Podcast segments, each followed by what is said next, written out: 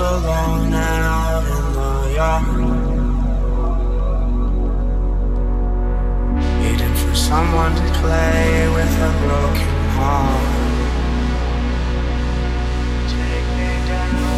The others inside, they're all still asleep.